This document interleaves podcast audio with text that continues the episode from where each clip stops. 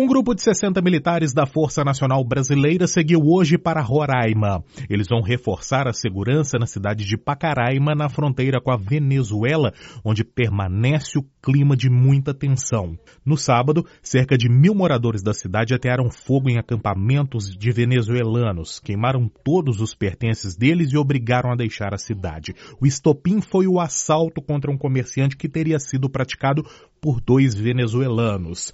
A fronteira continua aberta e a população local responsabiliza os venezuelanos pela insegurança.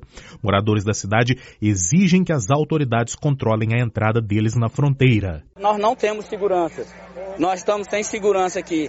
Todo dia é um monte de casa roubada. O presidente nacional da Ordem dos Advogados do Brasil, Cláudio Lamaque, que esteve em Roraima, afirma que a população local está revoltada com o aumento da criminalidade no estado.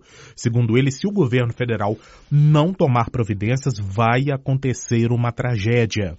A rodovia BR-174 na entrada da cidade chegou a ficar fechada pelos moradores no fim de semana por cerca de cinco horas. Diariamente, 550 venezuelanos cruzam a fronteira e entram em Roraima. Os moradores da cidade exigem segurança. Principalmente a nossa segurança o que prevalece é a nossa segurança. A Defensoria Pública do Estado acompanha o caso e tranquiliza a população, como ressalta a defensora Terezinha Muniz. Do que nós conversamos com as autoridades, várias diligências foram adotadas e realmente hoje a situação já está mais é, tranquila. Repórter Patrick Vaz.